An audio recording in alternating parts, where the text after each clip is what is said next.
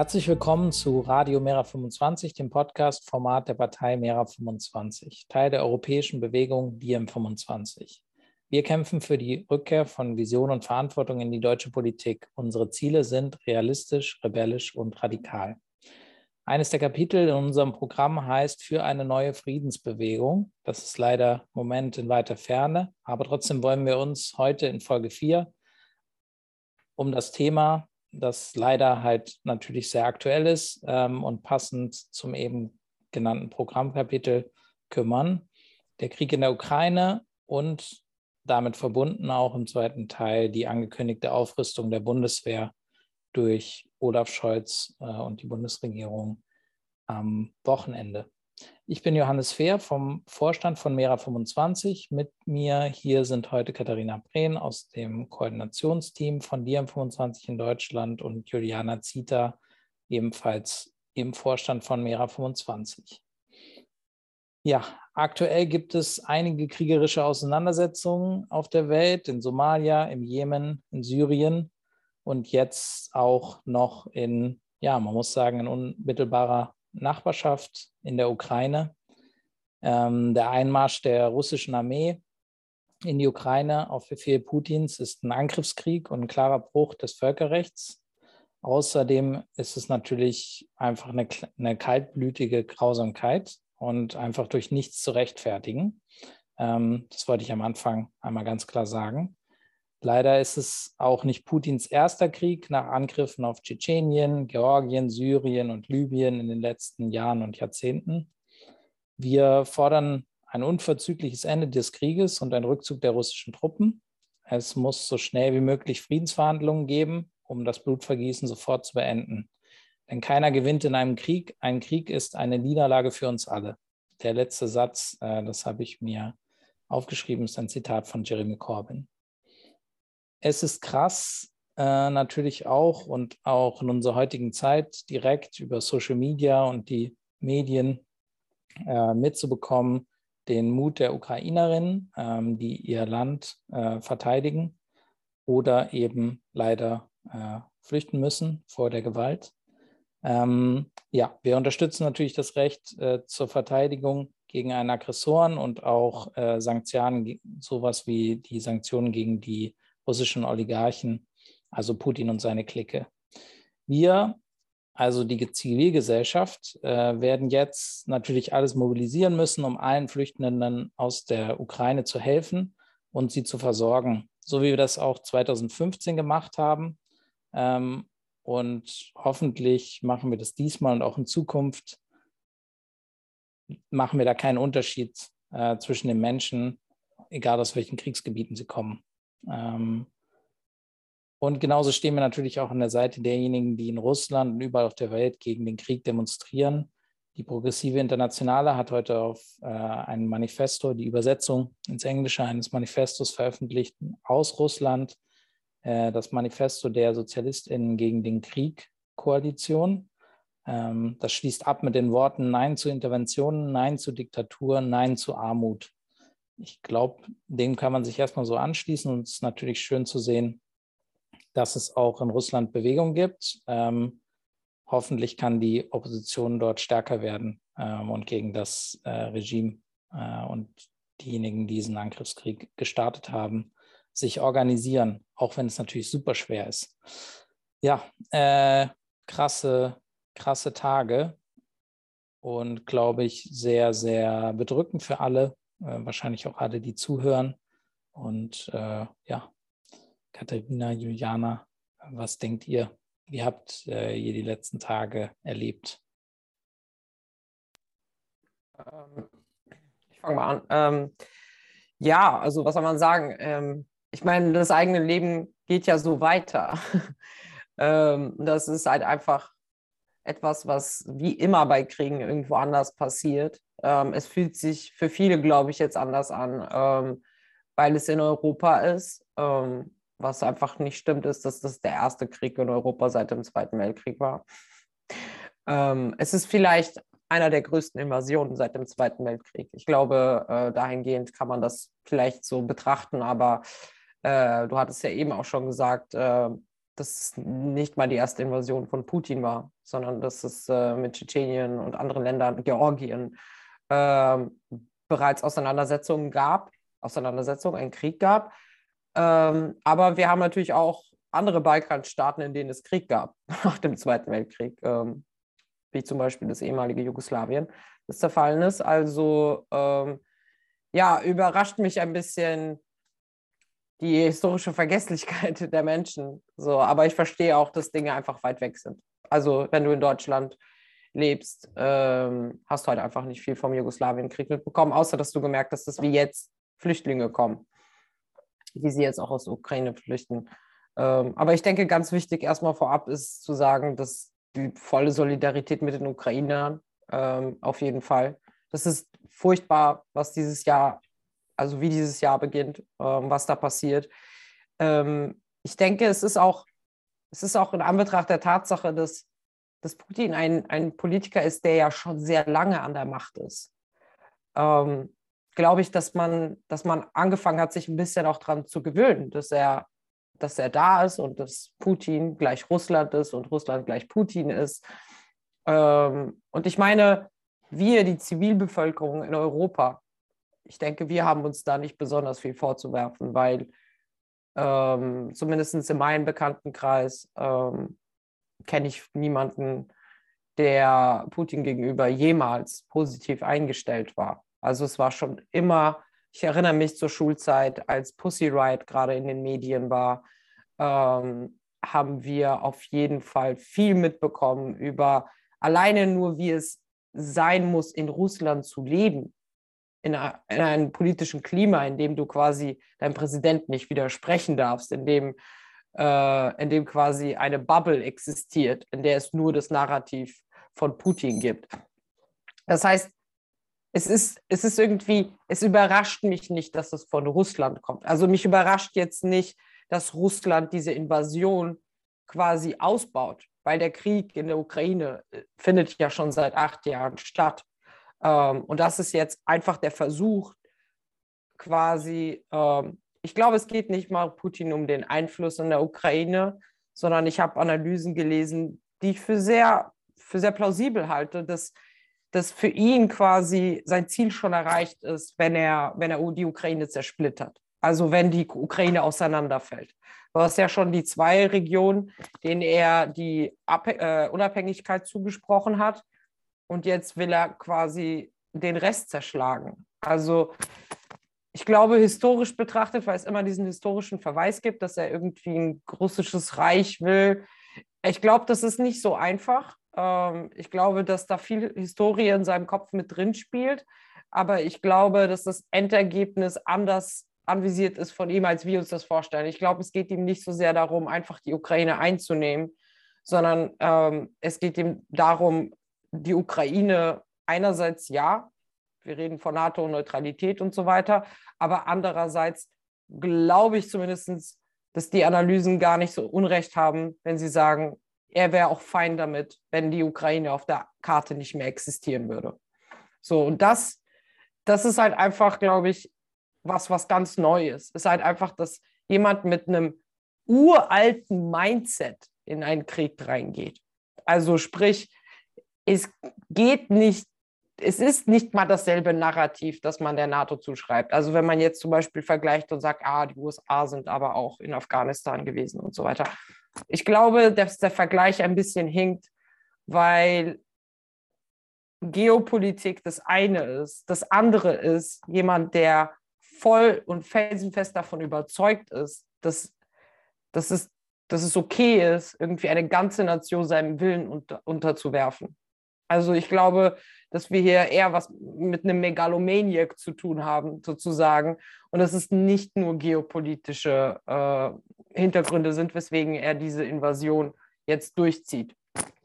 Ähm, genau, und aus der, aus der Situation heraus, muss ich sagen, erlebe ich das Ganze so, dass ich mich halt, dass ich mich genauso schwer tue wie alle anderen zu projizieren, was als nächstes passieren wird. Und dann haben wir ja noch die Bedrohung eines eines nuklearen Angriffs, der auch immer wieder ähm, durch die sozialen Medien geht, durch die Presse geht. das macht uns natürlich alle super ängstlich. Also die Angst davor, dass es eskaliert, ist bei mir definitiv genauso hoch wie bei vielen anderen Menschen. Und wir hatten das ja auch in unserem letzten Podcast. Die Situation ist definitiv nicht zu unterschätzen. So viel erstmal dazu. Ja, ich mache mal weiter. Ich finde, äh, du hast schon sehr, sehr viele Töpfe aufgemacht und ich ähm, finde es auch mega schwer, weil ähm, es einfach so unendlich viele parallele Stränge gibt und es ist nicht, es ist nicht klar, also ich finde es auch super schwer zu sagen, ah ja, Putin, der ist so und so und dann ähm, findet so ein äh, Küchentisch psychologisches Gespräch statt. Man weiß es einfach nicht und manchmal denke ich mir auch, egal, weil äh, ich, ich kenne ihn nicht, er kennt mich nicht. So, wir sind, äh, das ist, das macht irgendwie gar keinen Sinn. Ich kann nicht, ich kann nicht drüber nachdenken, was, was Menschen in, in meinem entfernten oder, oder näheren Umfeld so denken. Das kann ich alles überhaupt nicht einschätzen. Und von daher ähm, denke ich immer da, okay, äh, schieb weg. Ich muss gestehen, dass ich mega, ähm, mega erschrocken drüber war, äh, in welchem Ausmaß das dann so passierte, weil ich ehrlich gesagt nicht damit gerechnet habe, die Art und Weise, wie er dann auch äh, drohte. Ähm, das war ja irgendwie was, was so komplett ähm, aus, also was so ganz weit weg war. Und ich muss ähm, gestehen, dass ich mich dann irgendwie auch erschrocken habe, als ich dachte, ähm, die Leute, die das, die, die irgendwie immer auch sehr für, es gibt jetzt diesen Krieg, es gibt jetzt diesen Krieg und es ist ähm, quasi Ost gegen West, wo ich mir mal denke, ja, es ist halt Russland, es ist, ist der Westen ist irgendwie riesig. Äh, das eine ist ein Land, in Anführungsstrichen, ähm, auch kein, kein sehr wohlhabendes Land. Es gibt halt Putin. Das fand ich alles so verrückt und so verzogen irgendwie im Diskurs.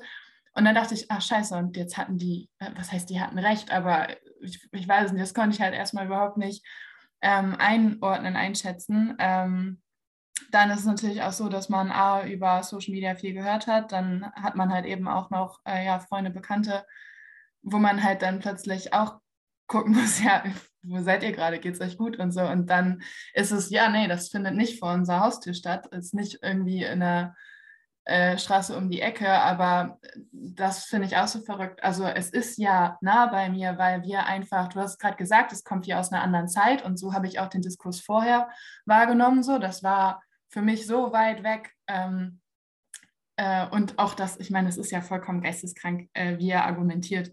Also da braucht man, auf die Diskussion braucht man sich ja gar nicht einlassen.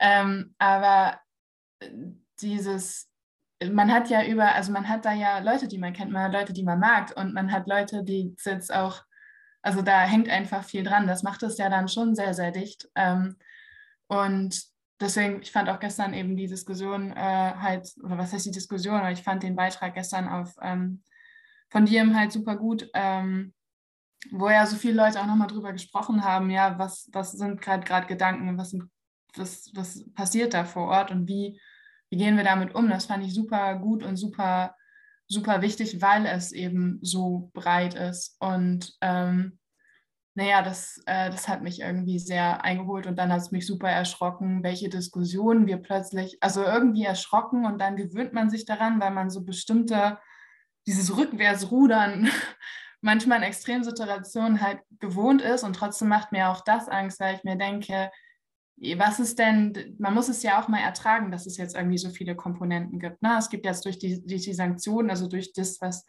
was eben jetzt auf Ebene der Zentralbanken passiert ist, gibt es eine Dimension, das hatten wir so einfach noch nicht, beziehungsweise ich glaube, man kann es mit dem Iran vergleichen, aber wir hatten es einfach so in der Dimension noch überhaupt nicht, was da passiert ist. Ähm, wir haben des, die energiepolitische Seite. Ähm, geopolitisch kenne ich mich 0,0 aus. Das sind auch Dimensionen, über die ich noch nie nachgedacht habe in der Form. Also natürlich schon irgendwie geopolitisch dass es Einflüsse gibt. Geopolitik und Energiepolitik hängen ja auch zusammen, aber nicht in, in kriegerischen Dimensionen. Äh, und plötzlich ist da irgendwie so super, super viel. Ähm, und dann hat man trotzdem aber dann hier in Anführungsstrichen wieder dann Diskussionen um, plötzlich ist die Wehrpflicht wieder ein Thema, wo du dir denkst, was zur Hölle, wo wollten wir denn hin, was wollen wir denn eigentlich? Wie, ne, also das, das hat mich auch so, so ähm, super erschrocken, wie schnell dann irgendwie hier auch so ein Diskurs auftauchte von, das war ja alles klar und äh, geht an die Waffen so gefehlt. Das wirkte auch so super, super aus der Zeit. Ja, äh, ich glaube, da kann ich gut anschließen. Einmal nochmal für alle ZuhörerInnen, dass ähm, die DM25 YouTube-Episode, die Katharina gerade äh, erwähnt hat, hat, wenn ihr die des Englischen mächtig seid, findet ihr die auf dem DM25 YouTube-Kanal und sie heißt How to End the War in Ukraine. Ähm, ja, mit verschiedenen Stimmen aus ganz Europa, vor allen Dingen auch ähm, von Leuten zum Beispiel aus äh, Ex-Jugoslawien, die Krieg erlebt haben selber, ähm, als in einem Land, das angegriffen wird. Ähm, und ja, ich glaube, es war vor allen Dingen auch krass, weil natürlich auch Stimmen aus Russland und äh, der Ukraine dabei waren. Sehr gute Folge, falls man sich nochmal unterschiedliche Perspektiven anhören will. Äh, was du aber eben gesagt hattest, Katharina, das, äh, da habe ich auch in den letzten Tagen sehr viel drüber nachgedacht. Ähm, man ist natürlich, also was wir auch noch nicht in der Form erlebt haben, ist ein Krieg in unmittelbarer Nachbarschaft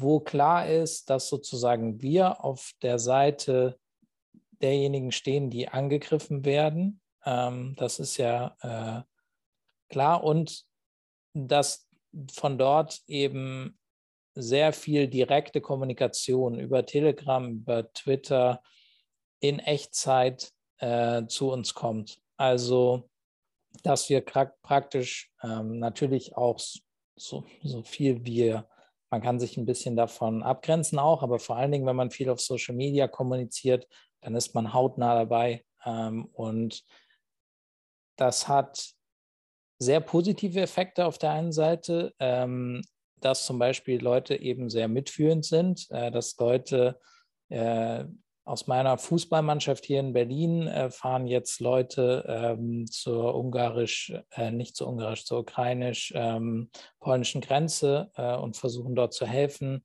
Äh, ich weiß auch, dass äh, einige Dirmer, ähm, die mich kontaktiert hatten, da in die Richtung unterwegs sind und mal wissen wollten, haben wir vielleicht Kontakte von Diem 25 in der Nähe äh, in der, auf, von der polnischen Grenze. Also diese, diese positiven äh, Auswirkungen gibt es natürlich äh, und das ist, das ist gut. Auf der anderen Seite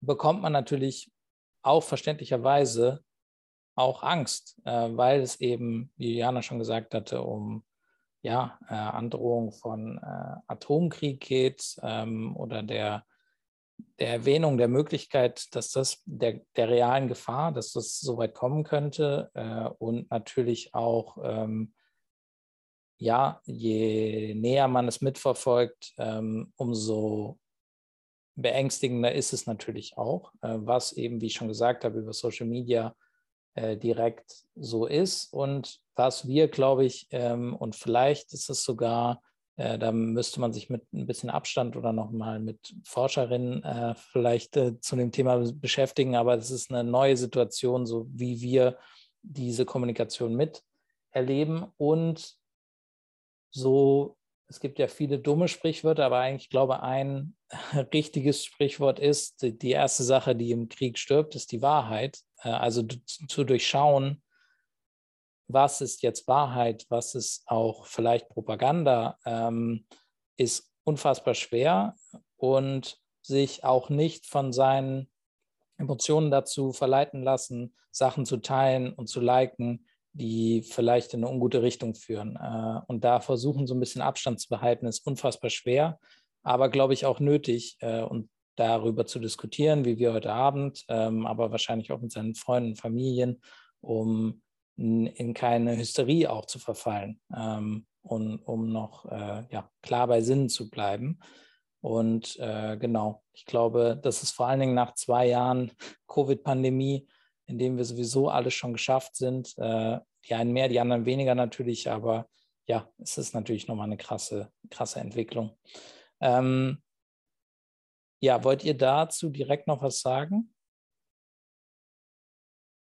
Ansonsten ähm, können ja vielleicht dazu kommen, was jetzt auch ich glaube, eine direkte Folge ist von der Stimmung, ähm, die aktuell in Deutschland herrscht.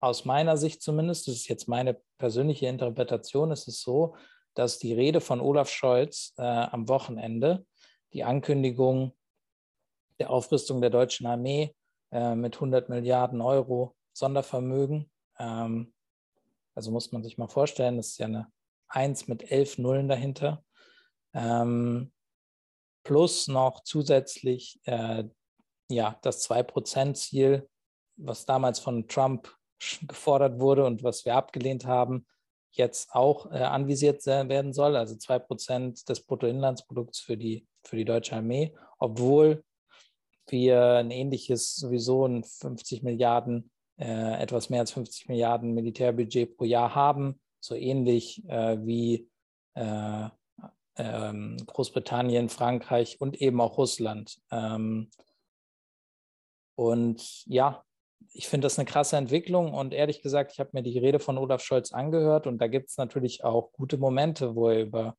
Solidarität spricht und Geflüchteten und so. Ich will das jetzt nicht äh, völlig verteufeln, aber ich finde es krass.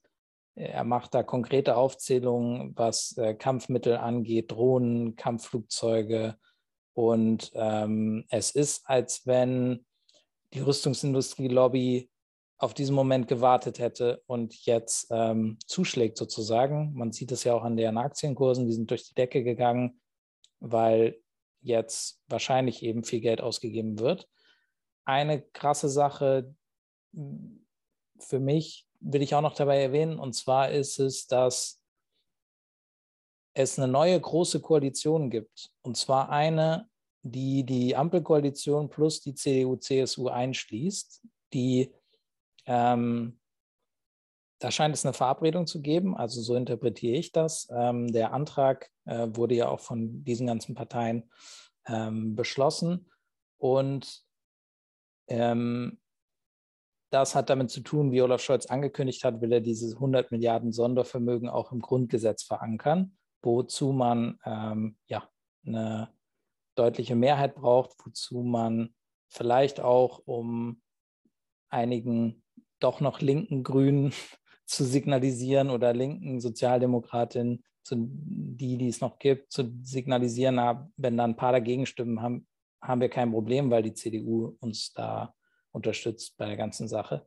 Und das finde ich krass, also ähm, dass da praktisch kaum noch Opposition übrig geblieben ist und dass wir jetzt gemeinsam aufrüsten und aus dem Ausland noch Erfolg, äh, ja, äh, Applaus dafür bekommen. Das ist nur in so einer Stimmung nötig, äh, möglich, wie das gerade vorherrscht. Und das finde ich eine sehr beängstigende Sache. Also diese Rede, ich habe da äh, ja ein sehr, sehr ungutes Gefühl. Äh, und ja, wir haben ja auch schon ein Statement veröffentlicht und werden uns natürlich äh, so gut es geht dagegen wehren. Aber im Moment ist die Stimmung natürlich äh, so, dass es vielleicht durchgehen könnte. Was wie habt, wie habt ihr das erlebt oder was sind eure Gedanken dazu? Ähm, ich, ich, teile auf jeden Fall deine Meinung ähm, bezüglich dieser Ankündigung. Ähm, das ist nach dem Krieg das zweitschlimmste dieser Woche gewesen, ehrlich gesagt, weil, ähm, und ich möchte vorab sagen, weil ich weiß und es gibt Diskussionen und es haben auch Leute mich angeschrieben, die gerne darüber debattieren wollten, ähm, dass das wieder so links und naiv ist, äh, Rüstungsausgaben zu kritisieren. Und aus meiner Perspektive muss ich diese Leute halt leider fragen, in welchem Jahrhundert sie leben. Also ähm, das geht gar nicht an mich ran und ich habe auch gar keinen Bock auf diese Diskussion, ehrlich gesagt. Ähm, weil einfach, man muss sich doch einfach nur mal ein paar, paar Fragen stellen. Also wir geben jetzt 100 Milliarden aus für Militär. Wir haben jetzt Drohnen im Arsenal und neue Kriegsschiffe, Flugzeuge, keine Ahnung. Was machen wir denn mit denen? Wofür? Haben wir denn nicht vor, den Krieg und den Konflikt zu beenden? Offensichtlich nicht, weil sonst brauchst du den Kram ja nicht. Weil ansonsten würdest du dich hinsetzen und sagen, ähm, oh Mist, wir sind 2022 und wir sind jetzt wir sind jetzt in einer Situation, in der wir ähm, eine komplett oldschool Bodeninvasion aller, aller 20. Jahrhundert erleben. Und dann kann deine Antwort nicht darauf sein, sich aufzurüsten. Also das ergibt einfach keinen Sinn, auch aus der Perspektive, dass Deutschland kein kleines Militäretat hatte vorher. Wir reden da immer noch von was, 58 Milliarden oder sowas, 56 Milliarden. Das ist kein kleines Budget. Dass dieses Budget jetzt irgendwie in ähm, in irgendwie Transformation der Bundeswehr aller irgendwie Online-Geschichten und Daten und also alles ist quasi in, in digitale Infrastruktur gegangen, heißt es zumindest. Ein Teil von dem Etat ist ja gar nicht irgendwo hin zu verfolgen. Also da haben ja generell viele ein Problem, irgendwie rauszufinden, wo dieses Geld hin versickert ist und warum die Bundeswehr so marode ist. Was übrigens auch etwas ist, was ich pauschal erstmal nicht so abnehme, die Bundeswehr ist marode. Wir wissen, dass die meisten der sozusagen Kriege, die Länder bis jetzt untereinander führen, finden unter der Oberfläche statt. Die tun sich weh, also die Russen hacken die Amis, die Amis hacken das, dann hacken also es ist passiert vieles im Background. Das heißt, voll vieles, voll viel Krieg sozusagen hat sich ja auch auf digital verlagert. Also ist das für mich kein Argument zu sagen, äh, ja, aber das Geld wurde leider nur für digitale Infrastruktur ausgegeben. Weil was bedeutet denn digitale Infrastruktur, wenn wir bei der Bundeswehr reden? Ich denke nicht, dass wir davon reden, dass sie sich einen neuen Drucker gekauft haben, sondern da geht es, ich meine, die Stadt Frankfurt zum Beispiel oder das Land Hessen hat auch diese Software eingekauft, die äh, eigentlich verboten ist. Ähm, ich erinnere mich jetzt an den Namen nicht mehr. Die heißt Gotham sogar. Gotham. Also ist der Name von diesem. Kann, können die Leute nachgucken. Ähm, da sind viele Ausgaben für Dinge, die wir sowieso schon jetzt nicht wollen. Und jetzt wollen sie 100 Milliarden ausgeben. Und das signalisiert mir einfach, dass wir uns entschieden haben, dass dieses Jahrhundert so weitergeht, äh, dass wir uns für Kriege rüsten. Und das ist, das ist, glaube ich, für Menschen, die äh, gerade auf dem linken Spektrum sind, ein No-Go. Und das sollte für alle Menschen ein No-Go sein. Jetzt haben wir aber das Problem zum Thema Opposition, dass wir die linke Partei haben, die nicht imstande ist, in dieser Situation eine wertvolle Stimme zu sein, die sich gegen diesen Unsinn positioniert. Stattdessen haben wir Sarah Wagenknecht, die identische Tweets mit AfD-Parteimitgliedern äh, äh, twittert. Also wir sind politisch innerhalb von einer Woche in eine desaströse Situation gekommen. Ähm, angefangen vom Krieg bis hin zur Reaktion auf diesen Krieg. Und ich denke, dass ich finde es traurig, dass es, dass es die SPD ist, weil historisch hat die SPD halt einfach immer wieder irgendwie gezeigt, dass sie imstande ist, die fürchterlichen Entscheidungen zu treffen, die selbst die Konservativen nicht hinbekommen haben. Also ich sehne mich jetzt schon nach der stagnierenden Politik von Frau Merkel zurück, weil ich vor der pseudoprogressiven Politik der SPD primär mehr Angst habe, wenn ich ehrlich sein soll. Und ein kleiner Funfact, den ich gelesen habe, ob es wahr ist, weiß ich nicht. Angeblich wussten Annalena Baerbock und äh, Robert Habeck von der Summe nichts, bevor Scholz sie verkündet hat sondern sie wussten, dass es ein Sondervermögen geben wird ähm, für die Bundeswehr. Soweit waren sie wohl damit einverstanden, aber sie hatten keine Ahnung, dass Scholz bei seiner Rede die Zahl 100 Milliarden raushauen wird. Und da frage ich mich, ähm, also beziehungsweise was heißt, frage ich mich, das zeigt uns, das ist auch kein gutes Zeichen.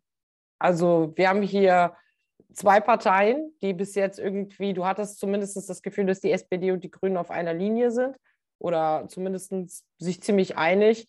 Und jetzt scheint äh, Olaf Scholz irgendwie doch seinen eigenen Weg ge zu gehen. Und das geht halt einfach gar nicht. Also das sind so Faktoren, die es für mich noch brisanter machen obendrein.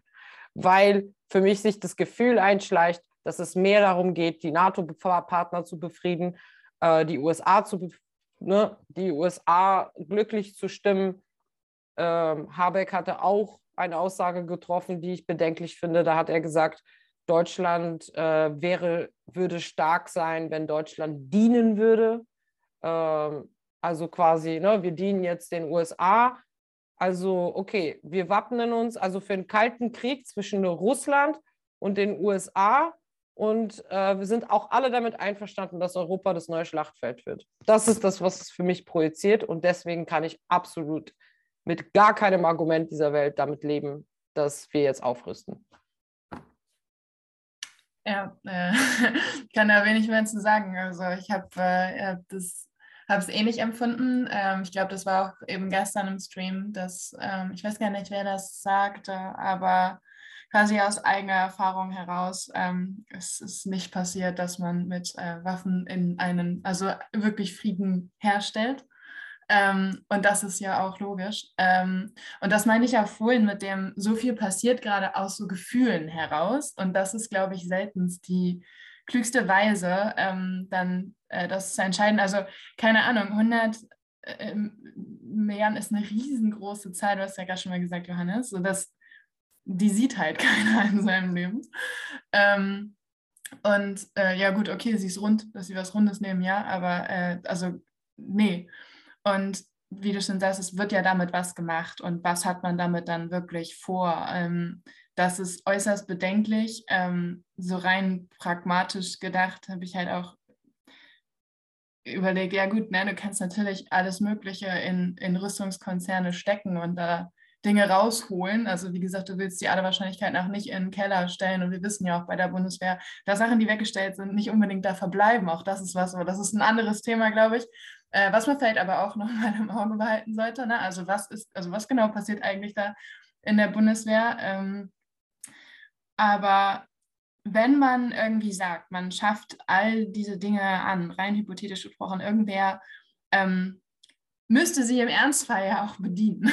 Also das sind alles irgendwie Gedanken, die ich mir überhaupt nicht machen will, aber deswegen stört mich diese zivilgesellschaftliche Reaktion auch so, weil ich mir denke, was fordert ihr, was fordert, was wird da gerade gefordert? Und das ist ja nicht, das ist ja nicht komplett so. Ne? Es gibt halt, es gibt eigentlich super viele Leute, die sagen, hey, das ist gerade nicht der richtige Weg, aber man hat es halt politisch nicht so vertreten, es kommt in den Medien gar nicht vor, es ist ein total einheitlicher, oberflächlicher Diskurs und das empfinde ich als super, super gefährlich, weil ich glaube, wenn wir halt da wenn das so einheitlich wird, dann ähm, geht halt was verloren. Also genau das, was ich gestern im Stream so wertvoll fand, ne, dass es halt, dass es super viele ähm, Punkte dazu gibt. Und wenn sich alle ganz, ganz einig sind, dann ist es irgendwie ein schlechtes Vorzeichen.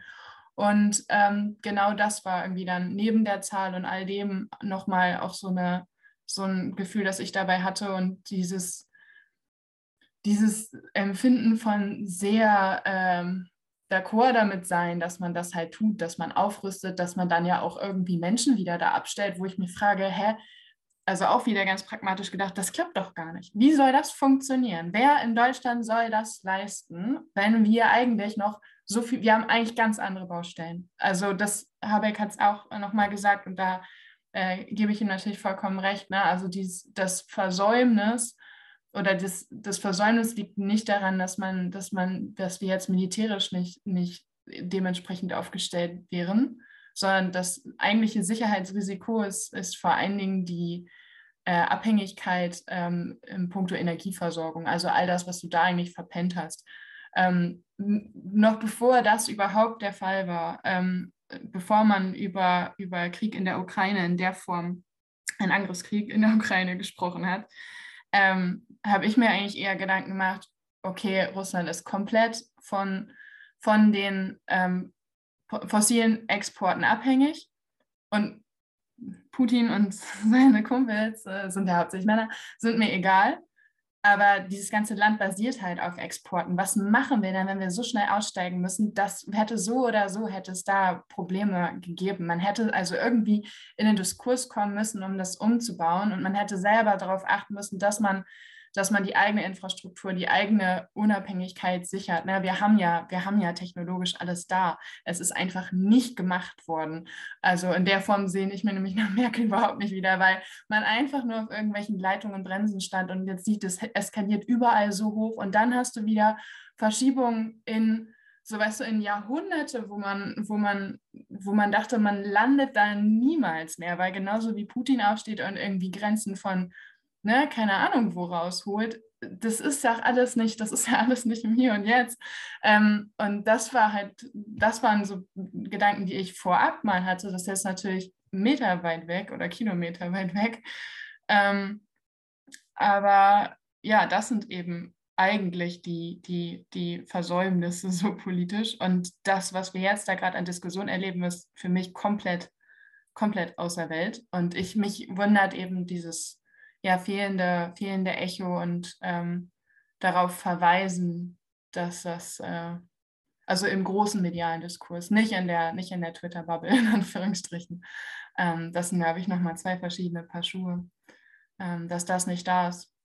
Ja, ähm, also ich habe mich gerade daran erinnert an die Rede, ähm, ich glaube, das war der ein Ke kenianischer abgesandter Diplomat, Politiker, der darüber gesprochen hat, ähm, dass Grenzen in der Vergangenheit mal gezogen wurden ähm, und dass zum Beispiel die afrikanischen Länder natürlich alle äh, Grenzen haben, die äh, die Europäer irgendwann mal dort gezogen haben und äh, trotzdem arrangieren und akzeptieren sie sie, ähm, äh, zum Beispiel in Kenia, und müssen damit leben und brechen keinen Angriffskrieg vom Zaun, um Grenzen zu verschieben, sondern finden andere Lösungen, um grenzüberschreitend zu arbeiten.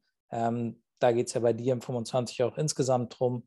Ähm, das ist eben unser Ansatz. Ich glaube, ja, ich, ich habe mir äh, vorgestellt, was wäre denn gewesen, also das, was, was äh, Olaf Scholz und die Regierung und ich war ehrlich gesagt von den Grünen am meisten enttäuscht und man sieht zumindest die grüne Jugend äh, und aber ich habe ehrlich gesagt nicht viel Hoffnung, dass in der Partei noch irgendwie Leben ist ähm, für linke Politik, weil äh, das ist eine ganz klare rechte Politik, ein rechter Politikvorschlag und es scheint dafür Zustimmung zu geben. Es gab Standing Ovations nach dieser Rede. Ähm, was wäre denn gewesen, wenn man zum Beispiel einfach gesagt hätte, wir drehen jetzt sozusagen das Einzige, warum wir ja auch keine, also warum wir äh, Russland nicht wirklich dazu zwingen können, äh, äh, sozusagen diesen Krieg zu beenden oder das stärkste Druckmittel, nämlich ähm, weil wir eben von den Rohstoffexporten äh, oder Importen aus Russland abhängig sind. Und zwar ist es ja so, dass sowohl die EU als auch die USA weiter ähm, Energie aus Russland kaufen müssen, weil wir eben abhängig sind, beziehungsweise wenn wir es nicht tun würden, hätten wir äh, ja noch viel krassere Be äh, Verwerfungen, weil wir es halt ähm, nicht geschafft haben, uns schon umzustellen. Also äh, zum Beispiel habe ich auch vom Blog, äh, auf dem Blog von Maurice Höfgen gelesen, der das schön an, analysiert hat, wie ähm, jetzt zum Beispiel so ähm, die, die Zentralbanken haben ja äh, Euro- und Dollarreserven der russischen Zentralbank eingefroren, ähm, was natürlich ein Problem ist für die. Der Rubel ist abgestürzt, aber er hat sich wieder ein bisschen äh, stabilisiert. Warum? Weil über die Energieexporte, die in, nach, mit Euro und Dollar aus EU und äh, USA bezahlt werden, eben wieder ein paar Reserven reinkommen. Ähm, also genau deshalb, weil wir es eben noch nicht geschafft haben, und unser ganzes, um die ganze Klimakrise zu lösen, sind wir eben weiterhin abhängig und haben auch dieses Druckmittel nicht. Ähm, und ich habe mir zum Beispiel vorgestellt, was wäre denn gewesen, wenn äh, ein linker Politiker, der Olaf Scholz nun mal leider einfach nachgewiesenermaßen nicht ist, hingegangen wäre und gesagt hätte, wir investieren jetzt 100 Milliarden Euro Sondervermögen in Ausbau erneuerbarer Energien und ähm, ja, Abfederung von Preissteigerungen für ähm, die Leute, die sich eben höhere Energiepreise nun mal nicht leisten können, von jetzt auf gleich. Ähm, und setzen so ähm, ja, die russische Regierung unter Druck und Wladimir Putin unter Druck. Plus, wir gehen eben das an, was wir eigentlich in den spätestens in den nächsten acht Jahren lösen müssten und wo wir einen riesige, riesigen Batzen, ja, riesige Investitionen für brauchen, die wir bei dir mit dem Green New Deal schon immer vorschlagen, ähm, wo man jetzt sieht, das Geld ist da, wenn man will. Ähm, also unser Vorschlag von 500 Milliarden Euro ähm, für einen Green New Deal in Europa pro Jahr. Das, das geht, wenn man will, wie man jetzt sieht, ähm, wenn es in, in einem Land wie Deutschland geht, dass man einmal eben 100 Milliarden Euro Sondervermögen ähm, beschließt. Ähm, und diese krasse Tragödie, die auf uns zukommt, wenn wir diese Krise weiter verschleppen ähm, und stattdessen das Geld in die dreckigste Industrie zu stecken, äh, äh, die es gibt auf der Welt, ist halt einfach so ein krasser Fehler. Es ist so, äh, ja, der Schritt in die falsche Richtung, die Gewaltspirale einen Schritt weiter gedreht, also alles, was man nicht braucht.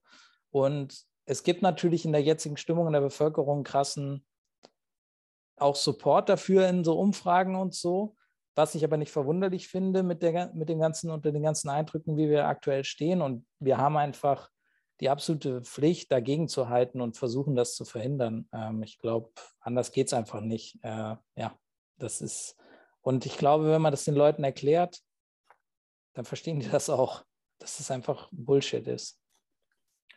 Eine gute Sache hat das Ganze auf jeden Fall. Äh, wir müssen uns auf jeden Fall nicht mehr erklären, wenn wir sagen Green New Deal und die Leute sagen, wie bezahlen wir das? Ja, Weil ab jetzt werde ich für immer sagen, wie, wie bezahlen wir das? So wie wir auch die 100 Milliarden Sondervermögen fürs Militär hinbekommen haben. So. Damit hat sich die Sache jetzt für uns gegessen mit der Finanzierungserklärung und dem mundfusselig reden, wie das geht. Es geht. Ähm, ja, absolut, ich stimme dazu. Ich meine, Putin hat in Interviews vor Jahren schon, äh, es gibt ein Interview, da hat er mal gesagt, da wurde auf Europa angesprochen, er sagte, Europa muss ihr eigenes Schicksal in die Hand, äh, äh, in ihre eigene Hand nehmen, weil ansonsten wird Europa verschwinden. So, it will vanish oder sowas hat er gesagt. Und ich fand das schon ziemlich bedrohlich. Was er nämlich zwischen den Zeilen gesagt hat, ich sitze halt hier, ich bin in Russland und ähm, ihr kriegt halt nichts auf die Reihe. Ihr seid ein zersplitterter Kontinent, der, äh, der keine echte Union ist der nur so eine Frankenstein-Union ist, so in manchen Feldern, äh, vor allem halt irgendwie für äh, Lobbyisten und äh, Euro-Bürokraten gut. Für den Rest, der Rest von uns hat ja nichts vom europäischen Projekt bisher. bisher. Deswegen gibt es die, wegen der Austerität in Europa beispielsweise und der Tatsache, dass so viele Länder fast bankrott gegangen sind. Wir, Europa ist in keinem guten Zustand und wir müssen jetzt auch nicht so tun, als hätte sich das in einer Woche geändert, weil wir jetzt so eine scheinheilige Einheit bilden. Und diese Einheit sind die Menschen, nicht die Politik. Die Politiker oder auch die Standing Ovations für Scholz, das, das passiert nur, weil sie genau wissen, dass, dass sie es zu verantworten haben, dass wir an diesem Punkt sind. Und damit meine ich nicht NATO-Provokation. Damit meine ich, wenn du einen russischen Präsidenten hast, an deiner europäischen Grenze, der seit Jahren eigentlich nichts anderes macht, als eben zu sagen, dass er ein ernstzunehmender Aggressor ist. Und wir haben ihn weggelächelt. Nicht wir, sondern die Politik hat ihn weggelächelt. Ja, ja, ja. Putin, Putin, Putin. Ähm, jetzt will er zeigen, dass er ein ernstzunehmender Aggressor ist. Deswegen haben wir den Salat. Also hätten wir auf Fridays for Future gehört, vor ein paar Jahren schon, hätten das Geld in die Hand genommen, uns unabhängig gemacht, dann würde die Situation selbst für jemanden wie Putin anders aussehen, der weiß, dass er uns nicht unter Druck setzen kann. Ich denke, dass er sich ganz schön verschätzt hat mit dieser ganzen Invasion, ehrlich gesagt. Ich glaube, dass es überhaupt nicht so läuft, wie er sich das vorgestellt hat. Und ich denke, und um auch mal was Positives auf jeden Fall zu sagen, was die Reaktion angeht, dass es schon auch was damit zu tun hat, dass aus allen Ebenen Menschen sich jetzt aktiviert haben. Ob es Hacker sind, ob es einzelne Staaten sind, ob es Politiker sind. Ja, das bringt auf jeden Fall total viel und ich glaube, dass wir die Situation dadurch schon okay ins Wanken bringen. Dass es natürlich diesen Eskalationsmoment geben kann, das ist außer Frage. Aber es bedeutet nicht, dass wir gar nichts machen sollen. Also ich finde es okay, wenn die Politik reagiert. Ich finde es auch okay, wenn man äh, Hilfeleistungen, äh, also Hilfeste den Ukrainern Hilfestellungen gibt. Was die Waffenlieferungen in die Ukraine angeht, da habe ich gemischte Gefühle, weil ich ganz genau weiß, dass das keine ausgebildeten Soldaten sind, die da kämpfen. Also das tut mir im Herzen weh, weil ich weiß, dass da jetzt irgendwie ganz stinknormale Leute, die keine Militärerfahrung haben, ähm, eine halbstündige Einführung kriegen, in wie sie das Ding benutzen und dann, und dann sich verteidigen. Ähm, sie haben halt keine Alternative. Ähm, das, ist, das, ist einfach, das ist einfach bitter. Ähm, und ich habe es gestern im Stream gesagt, ich denke nicht, dass wir hier imstande wären, das zu tun. Ich glaube, die meisten von uns würden Sachen packen und einfach abhauen. Ähm, also mein, mein großen Respekt für die Leute, die sich da hinstellen und sagen, okay, wir kämpfen für, unser, für, für unsere Freiheit. Ähm, aber auch das, es sind halt, es wird halt viele Tote äh, fordern und man hätte es verhindern können. Ich bin ziemlich sicher, dass man das hätte verhindern können, wenn man die Lage in der Ukraine ernst genommen hätte. Die Ukraine hat sich selbst über diplomatische Wege mehrfach an den Westen gewandt. Ob es die NATO ist, ob es die EU ist. Und gesagt, wir fühlen uns bedroht von Russland. Keiner hat es ernst genommen. Und jetzt sind plötzlich, ähm, und jetzt kommen sie mit diesem Militärbudget und was nützt das den Ukrainern denn jetzt? Seien wir doch ehrlich, das nützt ihnen doch jetzt gar nichts. Die 100 Milliarden, die wir ausgeben, nützen diesem Krieg überhaupt nichts. Also hat de facto die Regierung sich keine fünf Minuten mit, der, mit dem Krieg auseinandergesetzt, sondern nur damit auseinandergesetzt, wie sie, ehrlich gesagt, keine Ahnung, keine Ahnung, wie man auf die Idee kommt, äh, als Olaf Scholz Sonntag rauszukommen und diese Rede zu halten. Dass er die Standing Ovations bekommen hat, liegt, glaube ich, einfach daran, dass man, dass die Politiker dann das Gefühl hatten, sie hätten jetzt was Gutes getan. So, ja, siehst du, wir reagieren, uh, Applaus. Ähm, aber ansonsten, es ist ein bisschen selbstverschuldet auf unserer, also ein bisschen, es ist selbstverschuldet auf unserer Seite. Wir hätten vorher aktiv werden können. Die Ukraine hätte man auch in die NATO aufnehmen können, hätte man in die EU aufnehmen können schon längst. Also nichts von diesen präventiven Maßnahmen wurde durchgezogen und jetzt ist es eskaliert. Und angesichts der Tatsache, dass ich glaube, dass wir uns noch einige Wochen mit diesem Krieg beschäftigen werden, ähm, bin ich jetzt schon gespannt, wie sich das im weiteren Verlauf politisch entwickeln wird. Und ob vielleicht die Leute mit ein bisschen Abstand in ein, zwei Wochen dann vielleicht doch sich mehr Gedanken über diese Aufrüstung machen und sehen, dass das ein wirklich nicht besonders hilfreicher Schritt ist, vor allem nicht für die jetzige Situation. Äh, boah, ich habe ganz viele Punkte jetzt. ich glaube, dafür haben wir gar nicht mehr die, die, die Zeit, aber ich fange einfach mal an. Ich muss erstmal ähm, bei dem, was du gerade gesagt hast, Johannes, ähm, zu sagen, ja, was, halt, was wäre dann, hätte man das Geld genommen und hätte gesagt, man steckt es eben in, in, in Technologien für die Energiewende und allein mit Technologie ist es ja auch nicht getan. Ne? Man muss halt alles einmal auf den Kopf stellen, ähm, was so unser alltäglich Leben angeht. Ähm, also ja, das wäre, glaube ich, äh, das wäre die vernünftige Situation oder die vernünftige Reaktion, glaube ich, gewesen, die, wofür man dann aber eben auch, ähm, also ich bin auch erschrocken, wenn ich halt sehe, äh, ich weiß nicht, was das war, eine Vorsorumfrage, ich muss sagen, ich gebe da immer nicht ganz so viel drauf, weil das Leute halt eben so aus dem Effekt, äh, Effekt heraus äh, entscheiden. Ne? So, ja, das ist gerade eine ganz große Bedrohung, ja, finde ich super. Ähm, aber genau, in 14 Tagen sieht es vielleicht auch einfach schon anders aus, weil was willst du damit genau? Was ist eigentlich die Strategie dahinter? Aber eigentlich erwarte ich halt von, ich weiß, Politik in der Form, so wie wir sie gerade vorfinden, nicht so läuft. Aber da erwartet man ja strategisches und längerfristiges Überlegen auch schon im Vorfeld. Ähm, und das passiert dann halt nicht, sondern es passiert eben das, was alles aus dem Affekt passiert. Und was wir da ja jetzt ja eben auch noch haben, um bei dem Energiethema zu bleiben, ist ja nicht nur, dass wir ähm, jetzt irgendwie Geld ausgeben für, für, fürs Militär, aller Wahrscheinlichkeit nach damit irgendwie argumentiert wird, ob wir das jetzt nun glauben oder nicht, dass wir für andere Dinge kein Geld haben, was also damit meine ich jetzt eben für Sozialpolitik. Ich glaube, Christian Lindner hat irgendwie auch so was gesagt wie, ja, wir haben halt unser, unser ähm, Militär vernachlässigt, weil wir uns ähm, so ein Sozialsystem geleistet haben, wo ich mir denke, genau, ich suche es noch vergeblich. Bitte sagen mir, wo ist es denn? Ähm, und das finde ich dann sehr, sehr schwierig erstmal. Was ich aber auch besorgniserregend finde, ist dann halt eben gleichzeitig, also mir ist bewusst, dass man jetzt irgendwie agieren muss. Mir ist auch bewusst, und da weiß ich noch nicht genau, was ich davon halte, weil ich habe ähm, beispielsweise auch den Artikel von Maurice Höfgen gelesen zum Thema Zentralbanken und finde das halt, also es geht ja dann super schnell. Das ist was, das ist halt vollkommen außerhalb meines Verständnisses, ähm, wie schnell das passiert, weil ich manchmal denke, okay, vielleicht hat man gar nicht damit gerechnet, dass, dass sich die Ukraine ähm, die, oder die UkrainerInnen wehren würden. Ich glaube auch, dass, dass vielleicht Putin damit nicht gerechnet hat ähm, weil er auch immer gesagt hat, ah, es gibt gar keine Ukraine, es gibt gar also da ist gar kein das ist eigentlich, das existiert gar nicht.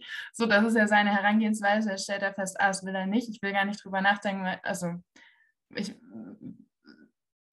das ist ja, ich glaube, das war mit nicht eingepreist. Also weder bei, bei Putin noch bei dem, was jetzt so an Sanktionen passiert ist. Weil was ja jetzt, glaube ich, dadurch, dass man das Zentralbankgeld einfach eingefroren hat, ja passiert ist, dass du das Geld brauchst, das über Energieimporte kommt, weil sonst auch einfach alles in Russland dir wegsprengt. Du hast keine Banken mehr, du hast, du hast ja, das trifft ja nicht nur die Oligarchen in dem Fall, sondern es trifft halt auch einfach die Mittelschicht äh, ganz, ganz, ganz, ganz hart. Ähm, weil deine ganze Lebensgrundlage dann plötzlich so weg ist. Und ich weiß noch nicht so genau, also weil ich davon keine Ahnung habe, sondern nur ja hier und da mal irgendwie was dazu lese, weil ich denke, okay, das haben wir so noch gar nie gemacht. Das heißt, es ist schon irgendwie eine Form von krasser Intervention ohne Waffe, aber anders. Und es macht so viel dann kaputt. Und die, man sieht ja gerade, was in der Zivilbevölkerung auch in Russland passiert. Ne? Das ist halt dass es so schwer ist, da was zu sagen, habe ich meinen allergrößten Respekt vor. Ähm, so und, und dennoch machen das Leute und dann wird dir gleichzeitig irgendwie so die, die Grundlage aber auch schon entrissen. Wir wissen noch gar nicht, wozu das eigentlich zukünftig führen wird. Wenn du, ähm, Russland ist, soweit ich weiß, auch demografisch mehr als hart angeschlagen, wenn du dann wirtschaftlich alles wegreißt wie geht es dann irgendwann mal weiter, ganz unabhängig von Putin für wirklich Menschen, die sind wie du und ich. Das ist ja das Ding. Das ist nicht, das ist nicht irgendwie jemand, der dann irgendwie, keine Ahnung, vorher 10 Milliarden hat und dann sind irgendwie acht weg. So. und ähm, das, das ist sowas, wo ich mir denke, okay, das war super viel. Ähm, um zurück zum Energiethema zu kommen und was man da jetzt einfach so durchwinkt. Also ja, man hat jetzt, glaube ich, noch die Importe und ja, man zahlt die in, in in äh, Dollar und in Euro. Und das ist irgendwie das, womit sich Russland gerade noch über Wasser hält. Wenn man das auch noch zieht, ist alles, alles weg. Ähm, aber ja, wir haben das jetzt noch. Und soweit ich weiß, guckt man sich ja auch schon um. Das, was man an Energiewende verschlafen hat, kriegt man jetzt nicht in fünf Minuten aufgeholt. Das ist halt klar. Wovor ich Angst habe, ist, dass jetzt da Geld nicht für da ist, das wir aber eigentlich bräuchten, weil ja so argumentiert wird, es sei nicht da. Und was wir aber gleichzeitig ja eben auch äh, jetzt ganz, ganz schnell gesehen haben, sind die ganzen Zusagen für LNG. Also wir haben das jetzt, es waren ja mehrere Terminals auch in, in Deutschland geplant, in Brunsbüttel beispielsweise neben dem äh, Atomkraftwerk dass er abgeschaltet wurde. Also super Kombi auch direkt, das da nebeneinander zu stellen. Ähm, in Wilhelmshaven, soweit ich weiß, auch. Ähm, und das sind Dinge, die äh, keine Genehmigungen hatten. Also bei Brunsbüttel weiß ich es jetzt auch. War das auch alles immer nicht? Es war nicht klar, es waren die Pläne waren, äh, lagen nicht auf dem Tisch. Es gab eine Zivilgesellschaft, die gesagt hat, wir wollen das nicht. Ähm, es gab letztes Jahr da eine Riesen, äh, Riesenaktion von Ende Gelände. Ähm, und das ist jetzt einfach so durch äh, gelaufen. Und wir kriegen das jetzt nicht so schnell hin. Also das ist mir bewusst. Das heißt, du musst dich irgendwie absichern. Wenn du jetzt aber so wahnsinnig viel Geld eben in Infrastruktur, in fossile Infrastruktur steckst, was machst du damit dann? Ja, man redet immer darüber, das nutzen wir nachher auch für synthetische Kraftstoffe, für Wasserstoff und so weiter und so fort. Aber die Kompatibilität von einer Technologie zur nächsten, die ist ja nicht immer so einfach dann gleich abgesichert, wie man das so denkt. Ah ja, dann machen wir einfach das nächste. Ja, so ist es dann eben nicht. Das heißt, du brauchst nochmal irgendwie ähm, da, in, also du brauchst nochmal Geld, du musst es nochmal umbauen und so weiter und so fort. Und ähm, das läuft aber gerade so unterm Radar. Das geht nicht so richtig mit. Dabei wäre das wichtig, da genau jetzt aufzupassen, weil wenn wir sagen, wir bauen jetzt diese, diese Infrastruktur auf, wir müssen, ähnlich wie beim, beim Kohleausstieg, das nicht funktioniert hat ähm, oder nicht so funktioniert, wie das soll, ähm, wir müssen halt eine feste Frist haben, wann das dann auch ausläuft. Und das passiert gerade nicht, weil im Prinzip ist es auch scheißegal, ob wir dann halt sagen, äh, es ist nicht scheißegal, aber wenn wir uns irgendwie fossile, fossiles ähm, Erdgas aus äh, Amerika ranholen, halt verflüssigt, ja, was haben wir dann gewonnen? Ähm, und gerade fließt halt Geld dahin. Es fließt kein Geld aktuell zumindest noch nicht so in die, in die Erneuerbare. Und das natürlich aber eben auch, weil die Industrie da anders drum steht als, als eine erneuerbare Industrie. Ne? Also rein von den Interessen, rein vom, vom System, wie das halt aufge, aufgefangen wird. Nur weil man, ähm, nur weil es einen gibt, heißt es ja nicht, dass man irgendwie auch Macht hat und, und sich dann entsprechend ähm, einbringt oder quasi auserwählt wird, weil nichts anderes war das ja jetzt zu sagen, ja, und wir winken jetzt alles durch, was wir eigentlich schon abgeschrieben hatten. Zumindest so in der Form, wie es dann jetzt ja doch ähm, entstehen äh, soll. Und das äh, finde ich, find ich super, super bedenklich, so auch als Nebenentwicklung. Und das meine ich auch mit diesen ganzen Strängen, die irgendwie so nebeneinander herlaufen und man weiß gar nicht so genau, was passiert da jetzt eigentlich, weil man hauptsächlich von Angst getrieben ist. Und ähm, das setzt alles so ein bisschen off. Und andere Menschen machen aber gerade dann auch nochmal ganz andere Politik. Und ähm, ja, da, das wird uns, denke ich, auch noch richtig, richtig einholen. Danke, danke für den Exkurs in die, in die Energiepolitik auch nochmal ähm, und fürs Erklären. Ähm, ja, das Fracking-Gas halt auch dreckiges Gas ist, ähm, nur aus einer anderen Richtung oder aus anderen Regionen der Welt, aber ja, genau zum gleichen Problem beiträgt. Ähm, okay, ich wollte abschließend noch sagen, äh, was mir zu dem Punkt, den Juliana vorher genannt hatte, mit äh, früherer Aufnahme eventuell von Ukraine in die NATO oder so, wie hätte das verhindert werden können? Ähm, ich glaube generell ist für keinen irgendwie die Aufnahme in die NATO eine, eine gute Geschichte. Ähm, es hat ja auch zum Beispiel die Sachen gegeben wie das NATO-Land äh, Türkei, das ähm, die Kurden ähm, ja in einem Angriffskrieg glaube ich, kann man es nennen, ähm, die mhm. Grenze überquert mit ihren äh, militärischen äh, Mitteln dort bombardiert haben und so weiter. Also ja, äh, hoffentlich kommen wir irgendwie aus der Gewaltspirale raus äh, das, äh, und das so schnell wie möglich. Ähm, ist vielleicht irgendwie eine Lösung, dass die Ukraine neutral bleibt, so, wie, so wie Finnland das auch in der Vergangenheit gemacht hat. Muss Wort, man mal schauen. Ich vorher auch nicht kannte. Bitte? Ein Wort, das ich vorher auch nicht kannte erst seit ein paar Tagen. Man lernt ja mit jeder, das ist jetzt was Positives, aber eigentlich nicht wirklich, weil der Anlass einfach nicht positiv ist. Aber mit jeder der Krisen, die jetzt so in den letzten paar Jahren, das muss ja nicht so weit zurückgehen, erlebt haben, lernt man halt ein, ein neues Wort, beziehungsweise mir war die, die, die rein sachliche äh, Grundlage da nicht, nicht unbekannt, aber ich wusste nicht, dass es die Finnlandisierung gibt. Ähm, ja, ich wollte auch noch mal kurz zu dieser NATO-EU-Geschichte. Also ich meine, ähm, das war jetzt so eine hypothetische Lösung. Es ist natürlich keine Lösung gewesen zu keinem Zeitpunkt, weil hätte die NATO Ukraine aufgenommen, hätten wir die Invasion einfach zu dem Zeitpunkt gehabt. Da bin ich mir ziemlich sicher.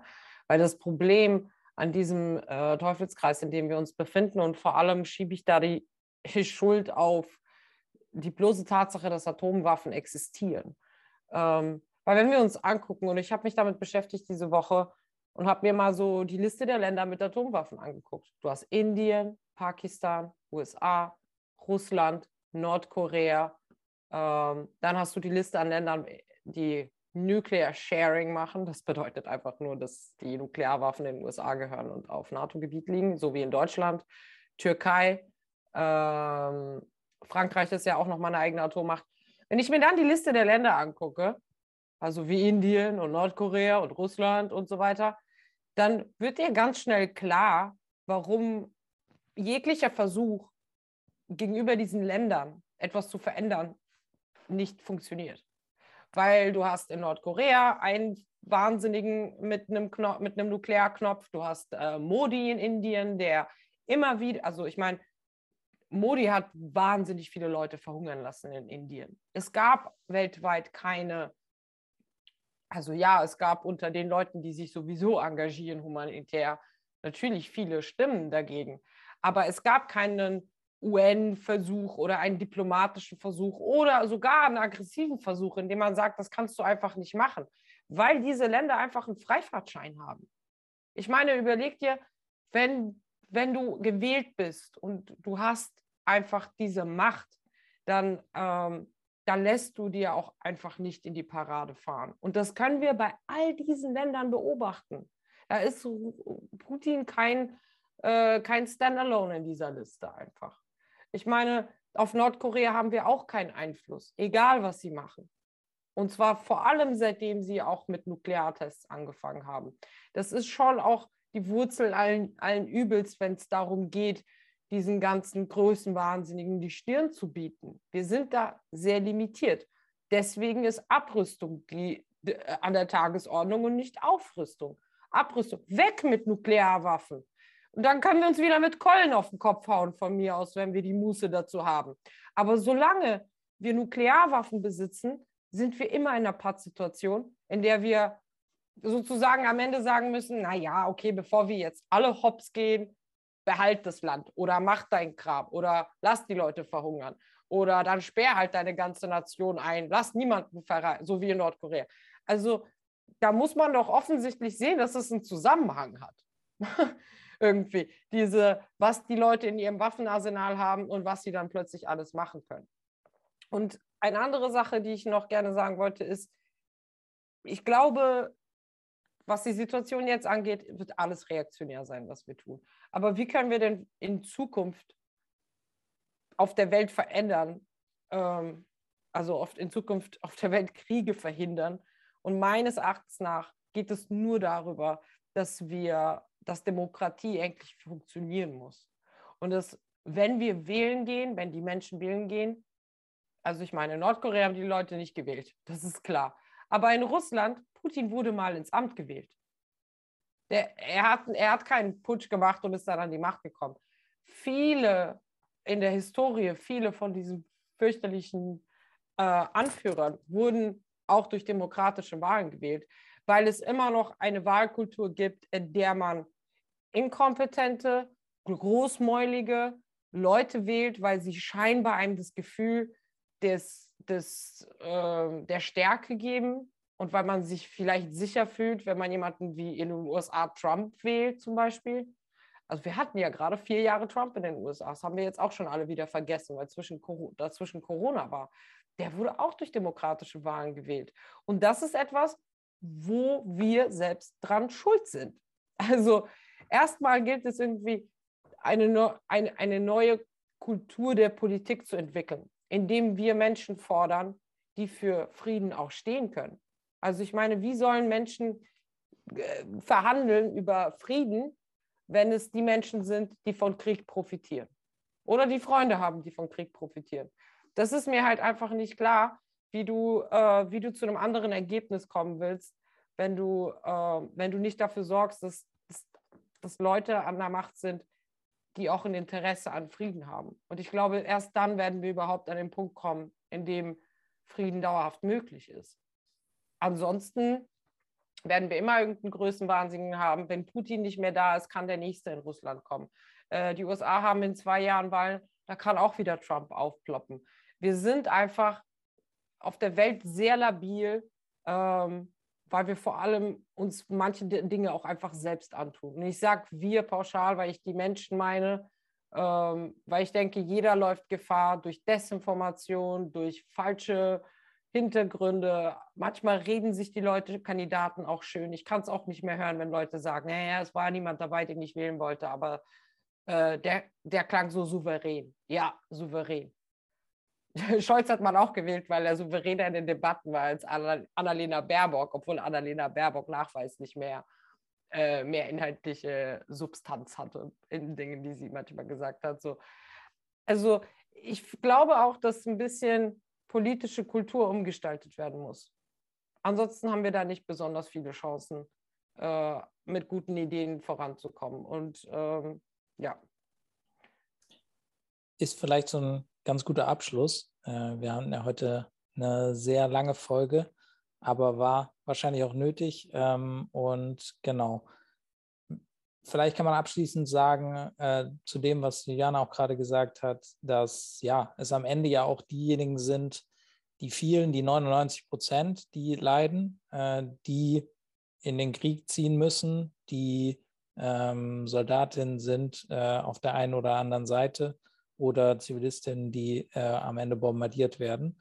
Ähm, und dass die sich und wir uns organisieren müssen. Wir machen das bei Mera 25 und Diam 25. Ähm, unser Statement äh, heißt auch äh, und unser Programmkapitel im Programm, was wir letztes Jahr geschrieben ha haben, heißt auch für eine neue Friedensbewegung.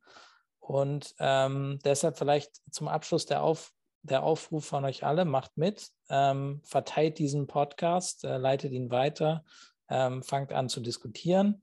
Ähm, gebt uns auch Feedback äh, unter info.mera25.de, könnt ihr uns erreichen. Und ähm, wir würden uns sehr freuen, auch wenn ihr unsere Arbeit unterstützen würdet auf mera25.de slash spenden oder auf der gleichen Webseite kann man natürlich auch Parteimitglied werden. Äh, da würden wir uns sehr freuen, ein paar neue Mitglieder begrüßen zu können, um an der neuen Friedensbewegung zu arbeiten. Danke Katharina, danke Juliana und Carpe. Tschüss.